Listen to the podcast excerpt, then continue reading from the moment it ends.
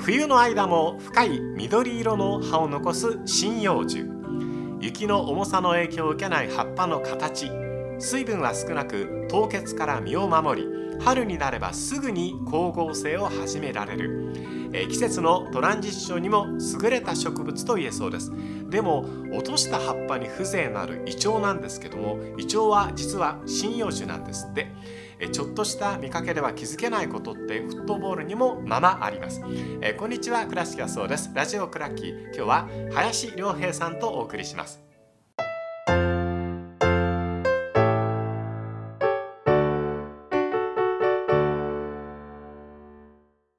林良平さんです。よろしくお願いいたします。よろしくお願いします。春は待ち焦がれる季節ということで、はい。えー、と林良平のサッカー観戦術、えー、2月15日発売ということで、えーもう出た頃じゃないかなと思って話すわけですけども、どんな本なのかこれ新書版なんですねそうです。新書で。ビジネス書みたいそうですね。ええあのサッカー観戦するための、はいこうお供にしてほしいなって形ですね。えーあのサッカー観戦のお供にっていうと、はい多分いろんなイメージが僕あると思うんですよ、はい例えばピアみたいなタイプのものを想像する方もいるか、例えばはいこのスタジアムに行ってこのグルメ食べましょうとか、はいいはいはい。ろんな形があるけど、24時間ずっとサッカーのことを考えてるそれも明るく考えているはい。林良平さんとしては多分全然違った新書版を作ったんだろうなと思うんで、はい。今日はですね林さんが好きな選手を5人教えてもらいながら、はい。この本の話を聞こうと思ってます。はい。まず第一章って何書いたんですか？まず第一章は、あはい。のよくあるサッカー観戦術本ってこうなんか戦術的なことがたくさん書かれてると思うんですけど、ええそこが少しこの本の違いであって、はいまずそのサッカーを見るための心構えっていうところですね。なるほどね。どういうふうな準備をしてサッカーを見ましょうっていう入りから入ってるので初心者の方も、まあ、今まで見てる方もこういうこう見方があるんだなっていうのを頭に入れてこうし試合を見れるんじゃないかなっていうところですね。例えば心構えっていうとはい。準備が必要になるじゃない。ですか、はい。どんな準備をっていうふうに進めるんですか？まあ、この準備に関してはまずはだから自分の推しのチームを作りましょうあ、と推しね？はい。えでそのチームをずっとまずは追い続けましょうとか。あとはそのサッカーの選手名鑑をちゃんと見ましょうとか、はいはい。でポジションとか顔とかえ、うんうん。あの全部こう一致させましょうとか。なるほど。なんかそういうことをこういろいろ書いてます。ことを始めるにあたって、はい最初にあのなんていうかお道具を揃えましょうみたいなところはいですね。そこです。ああなるほどね。うん、であの推しっていうと、まあは例えばリーグで推す推し方、それからクラブチームで推す推し方いわゆるアイドルグループでいうと箱推しってやつがまずあると思うんですけども、あと今度は個人で、うん。あの推し面を教えてもらおうと思っていて、はい。まず一人目好きな選手教えてっていうことで、はい。林さん最近お気に入りの選手一人目誰ですか？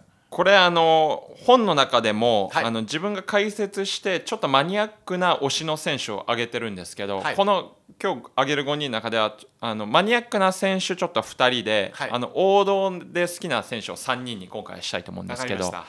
まずじゃあちょっとマニアックな目線でいくと、はい。ロピっていう選手ですね。知らないよ。多くの人はロピ、ロピ教えてください。はい。あのアルメリアのはい。中盤のボランチあの選手スペインなんですけど。のですね、はい。あの下の方にいるまあチームでアルメリアってあって、はい。結構いい勝負しては負けちゃってるっていう残念なチームの中のはい。ロピ、本当マニアなとこついてきますよね。小沢さんでもなかなか出てこない使わないだろうロピね。ちょっとマニアックすぎるんですけど。ロピの何が好きなんですか？いやあのサイズがありながらも、はい機動力がすごいんですよ。はい。でもう守備でも潰せるしボールを持った時も自分でゴリゴリテクニックもありながら運べるんでなるほど。どのチームにいてもはい。結構試合に出れるタイプの選手。なるほどね。で、今アルメリアってラリーガで一勝もしてないんですよ。そうですね。なのでもう少し今年降格するんじゃないかはないっていうのがやっぱり今現実味を帯びている中うん。で彼はプレミアリーグ方面にあ多分いけるか。あ行くんじゃないかなっていう予想もしながら。そういう見方面白いですよね。そうなんですよ。ん自分が見つけたいい選手とか、はあの成長とかあの移籍を見守っていく選手見つけると面白いですよね。そうなんですよ、ええ。だそういう意味でロピーはこれから期待したいなと思って見て名前も可愛いし、ね、そういうの見つけてくるのなかなか楽しいなと。でもねアルメリアっていうチームもね、はい。あの勝ってないけど、うん。アトレチコだろうがレアル・マドリーだろうがバルサだろうがジローナだろうが結構惜しい勝負やってていやいい勝負してる全部んですよ、ね、負けてるのは惜しいねっていうね。はいええ頑張ってほしいですけどね。確かにね、ううん。んそう。だからアルメニアどこにあってとかどんな地域でそこの特産物はっていうのも全部セットにしていて自分だけのノートを作っていくと楽しいですよね。ね。はい。うん、だか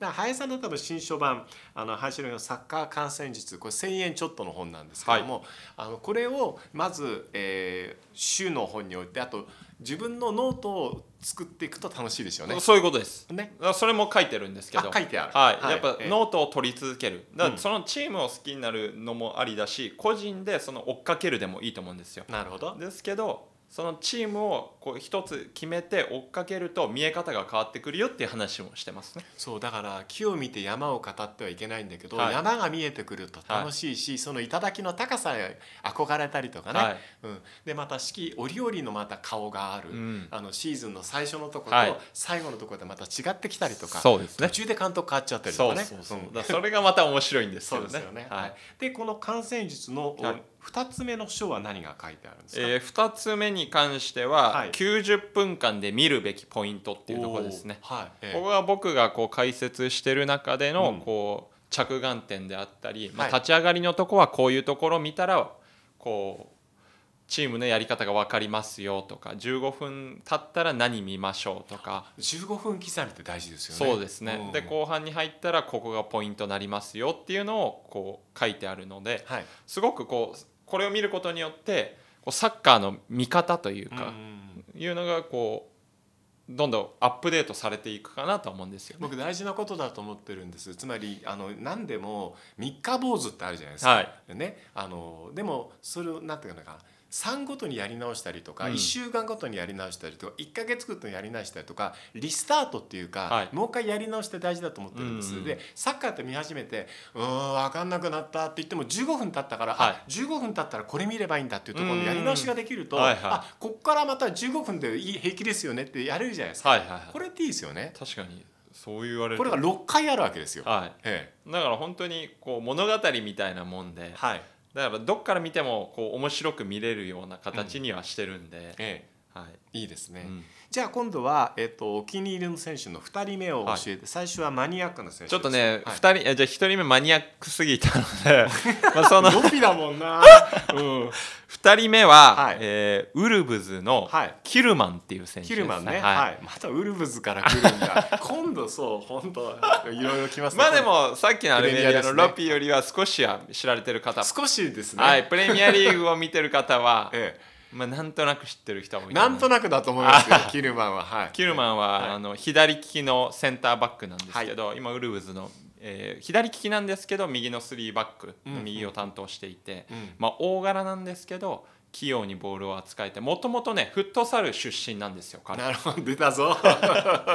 なのでその足元の技もすごくあって、えですごくビルドアップのところでも運べますし1対1もすごく強い、うん。で今ウルブズのキャプテンも任されてるんで、ええ。ぜひ注目してほしいなと思います。あの面白いなと思うのはねその足の裏を使ったりするのが、はい。フットサルの選手って上手じゃないですか、だから細かなところで抜いたりするのがうまいのが、はい。センターバックでで左でで,、でそこのところで細かいところ使ったりするのってさあどれだけリスクもありながら 面白いだろうなと思っちゃいますもんね。そうなんですよ、ええ。だからそこが魅力的で。魅力的なんだ。そうなんですよ、ええ。そこで結構うまくかわしてドリブルしてったりするので、確かにね。そこも面白いんですよね。うん、最終的にだからこの中盤がミスをしなければ、はいセンターバックがディフェンスの勝負をしなくても本来は済むわけですよね。そうですねだからこう現代で言うと一番前の選手がもちろんゴールを決める役割ですけど、はい。後ろからのビルドアップっていうのは今現代サッカーではすごく大事になってくるのでそうえいう意味でその足元のある選手が後ろにいると、うん。チームはすごくスムーズに動くのかなと思いますね。え面白いなと思うね例えば後ろの方でフィードの選手って言ったらロングボールがうまいとか、はい。蹴る技術がすごいって言うけど足元こねる技術がうまいっていうところに着目してしまうっていうところも でも大事ですよね。やっぱドリブルの能力ってすごく大事で。そうですよね。はい、ドリブルで運ぶことによって相手を引きつけて周りの選手にスペースと時間を与えるってことがすごく今のこう狭い中でプレーしている現代サッカーでは大事かなと思いますね。いいですね。つまりですね僕林さんの解説でいいなと思うのは好きな理由っていうのを言語化してくれるから そうするとキルマンが私好きなのなんでって言われた時に、はい。そのまま受け売りにも言えるじゃないですか。はで説得力あるじゃないですか。ね、こういうような理論武装をあの新しいサッカーファンにさせてくれるってのはいいことだと。それは大事だと思いますね。ね、はいですよね。はい。じゃあ、えっ、と、今度、林良のサッカー観戦術。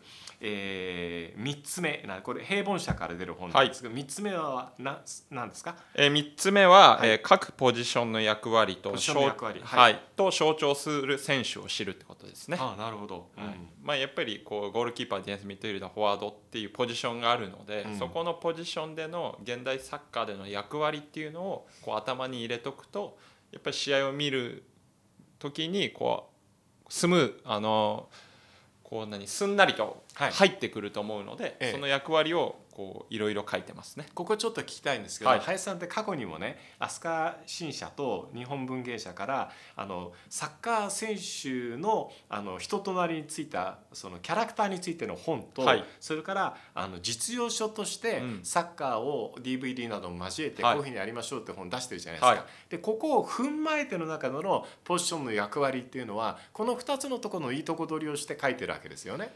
もありますし、はい。もっとこうここは戦術寄りですね。ここは戦術寄りなんですか？はい。はあはあ。このディフェンスだと今どういうこうタスクがありますよとかうんうんうんうんミッドフィルダーならこういう動きがこう今現代のサッカーでは主流ですよとええ。かそういうことが書いてあるので誰が見てもこう頭にこうインプットされやすいような書き方にはしてますね。あのスポーツの本って難しいのって、はい。イラストとか写真を添えないと分かりづらいっていうところあるじゃないですか、はい。今回は新書版なんで、はい。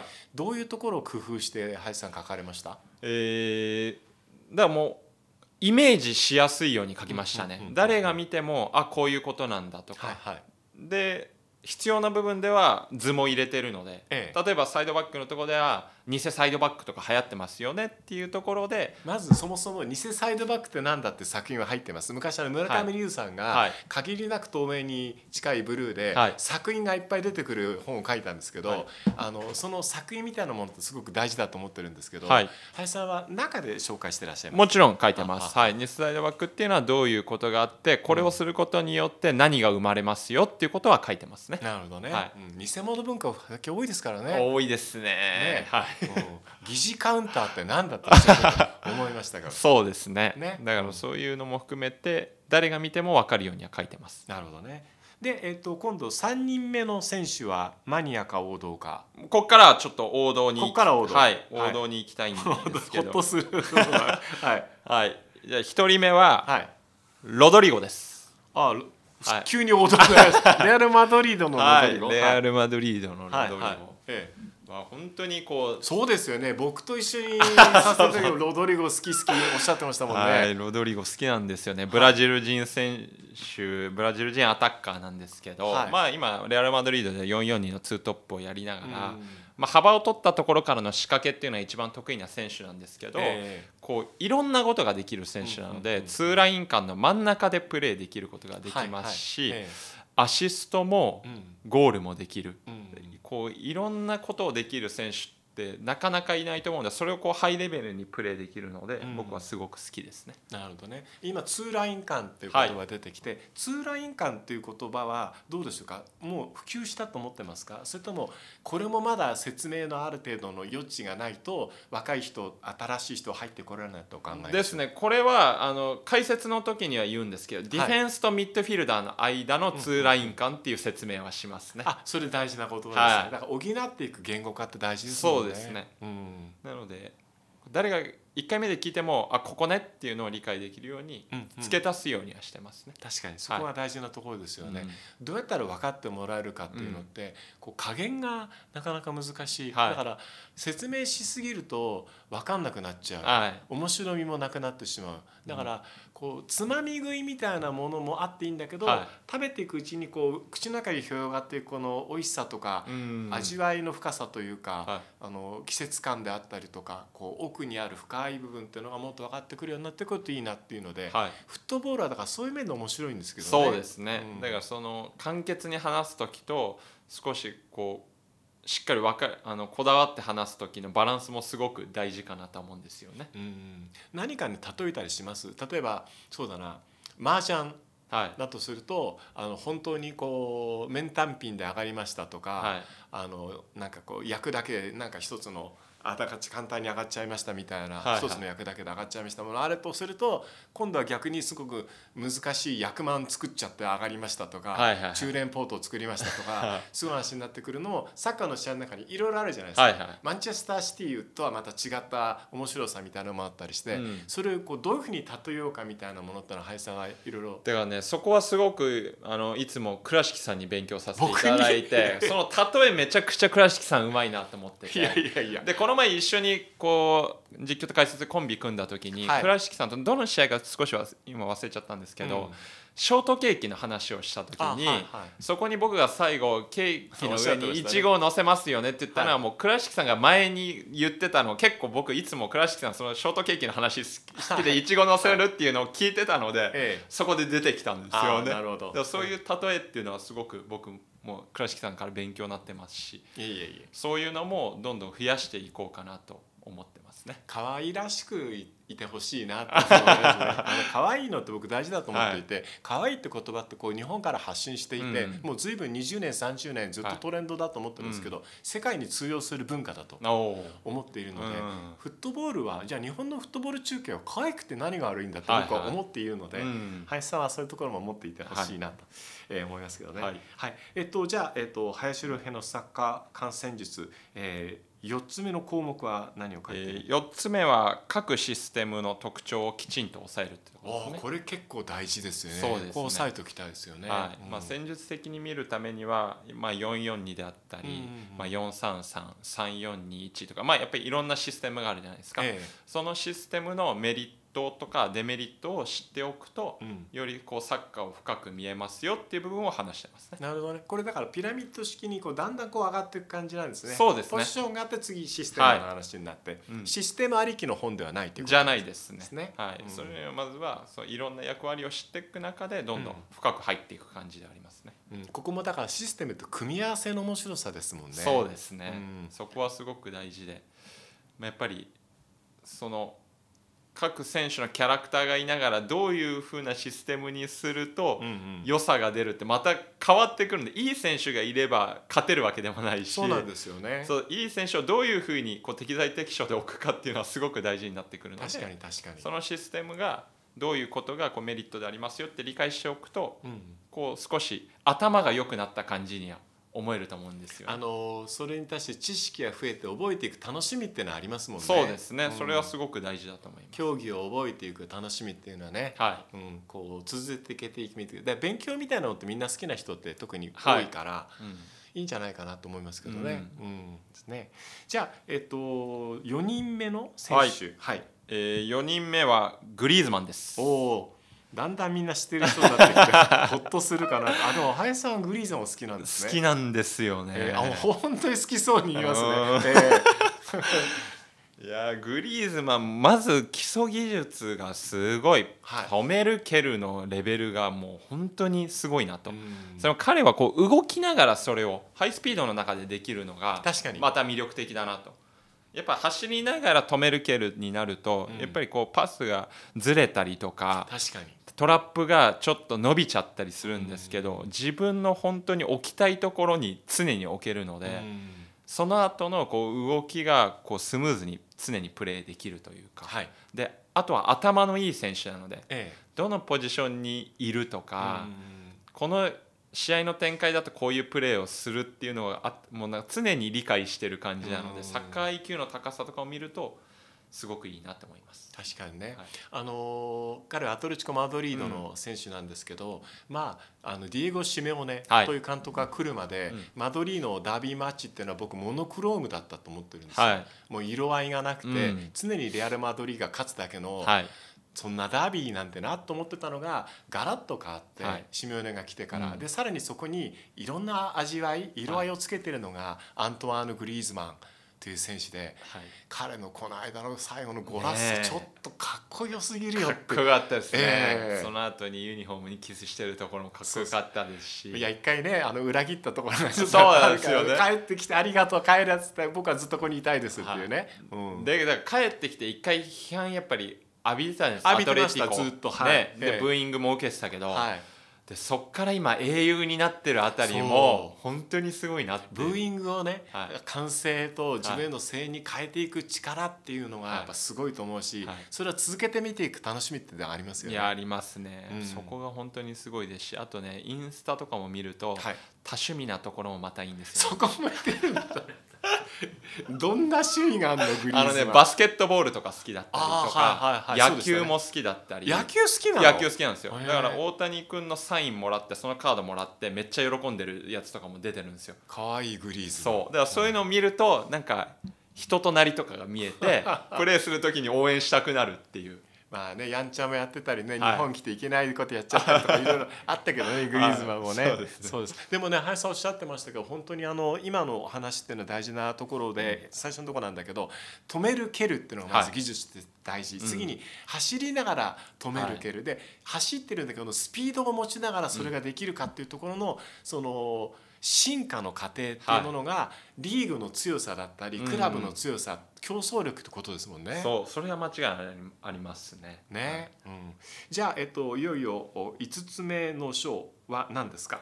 えー、5つ目の章は、えー現代サッカーの名将たちっていうことで、えまあ、グアルディオラであったり、アルテタデゼルビあとはアンチェロッティとか、はいはい。その監督有名な監督たちのそのえーチームの作り方であったり、そのプレーの思考性っていうのをうん。こう書いてますね。なるほどね。あのプレミアリーグっていうのが世界で一番こう豊かなリーグだうん。っていうのは、いろんなことで証明されるわけですけども、はい。お金があっていい選手を取ることができて、うん。みんなが見ているっていうところがはい。やりがいのあるリーグだからこそ、うん。世界の名将が集まってきて、はい。で、えーその技を競い合ってるっていうところが、フットボール全体のレベルを上げてますよね。そこは間違いなくありますね。なのでこう自分たちのチームのやり方もありながら、うんこう常になんか狙いが見えるので、はい。そこがすごく面白いですよね。確かにね。うんそれだとねあの24時間見てても楽しいっていうのは。